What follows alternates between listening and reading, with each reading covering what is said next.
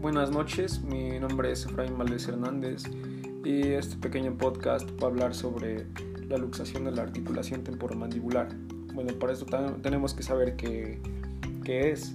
Eh, bueno, la luxación es, bueno, se define como la separación completa de las superficies articulares de los cóndilos mandibulares, clasificándose en anterior y posteromedial.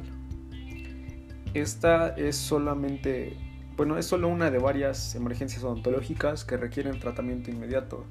La luxación mandibular espontánea aparece en pacientes con antecedentes de tales luxaciones, aunque en ocasiones la luxación mandibular puede deberse a un traumatismo. El episodio inicial es típicamente una apertura amplia de la boca seguida de presión para morder, por ejemplo morder un sándwich grande con pan duro, un bostezo amplio o un procedimiento odontológico. Las personas propensas a la luxación pueden tener ligamentos temporomandibulares laxos. Eh, los pacientes son traídos a la consulta con la boca muy abierta y sin poder cerrarla. El dolor comienza cada vez que el paciente intente cerrarla.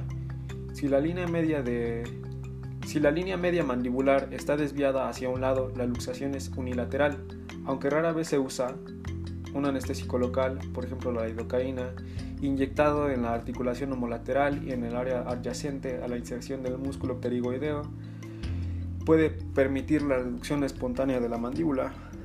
Eh, puede ser igual necesaria la reducción manual. Eh, es posible utilizar la premedicación. Eh, bueno, ahí creo que igual entra lo que es el diazepam y, pero en general no es necesaria, especialmente si se va a perder tiempo preparando la vía intravenosa. Cuanto más tiempo esté luxada la mandíbula, más fácil será reducirla y mayor la probabilidad de que la luxación recurra. Y bueno, la reducción manual en este caso es este es bueno, la cabeza del paciente se estabiliza, el operador coloca los dedos pulgares en la línea oblicua externa de la mandíbula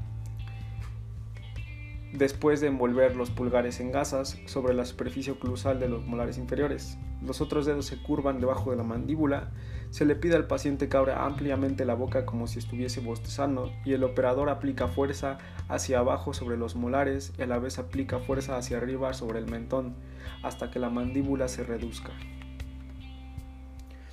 Eh, bueno, puede requerirse un vendaje de Barton que lo vamos a ver más adelante eh, por dos o tres días.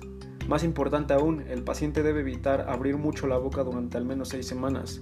Cuando va a bostezar debe colocar un puño bajo el mentón para evitar abrir demasiado la boca. Debe cortar la comida en pequeños trozos. Si el paciente padece luxaciones crónicas y se han agotado los tratamientos conservadores, debe realizarse una interconsulta con un cirujano maxilofacial o cirujano de boca. Como tratamiento de último recurso, los ligamentos alrededor de la articulación temporomandibular pueden ajustarse quirúrgicamente, es decir, acortarse, para intentar estabilizar la articulación o puede reducirse la eminencia articular, que es la eminectomía.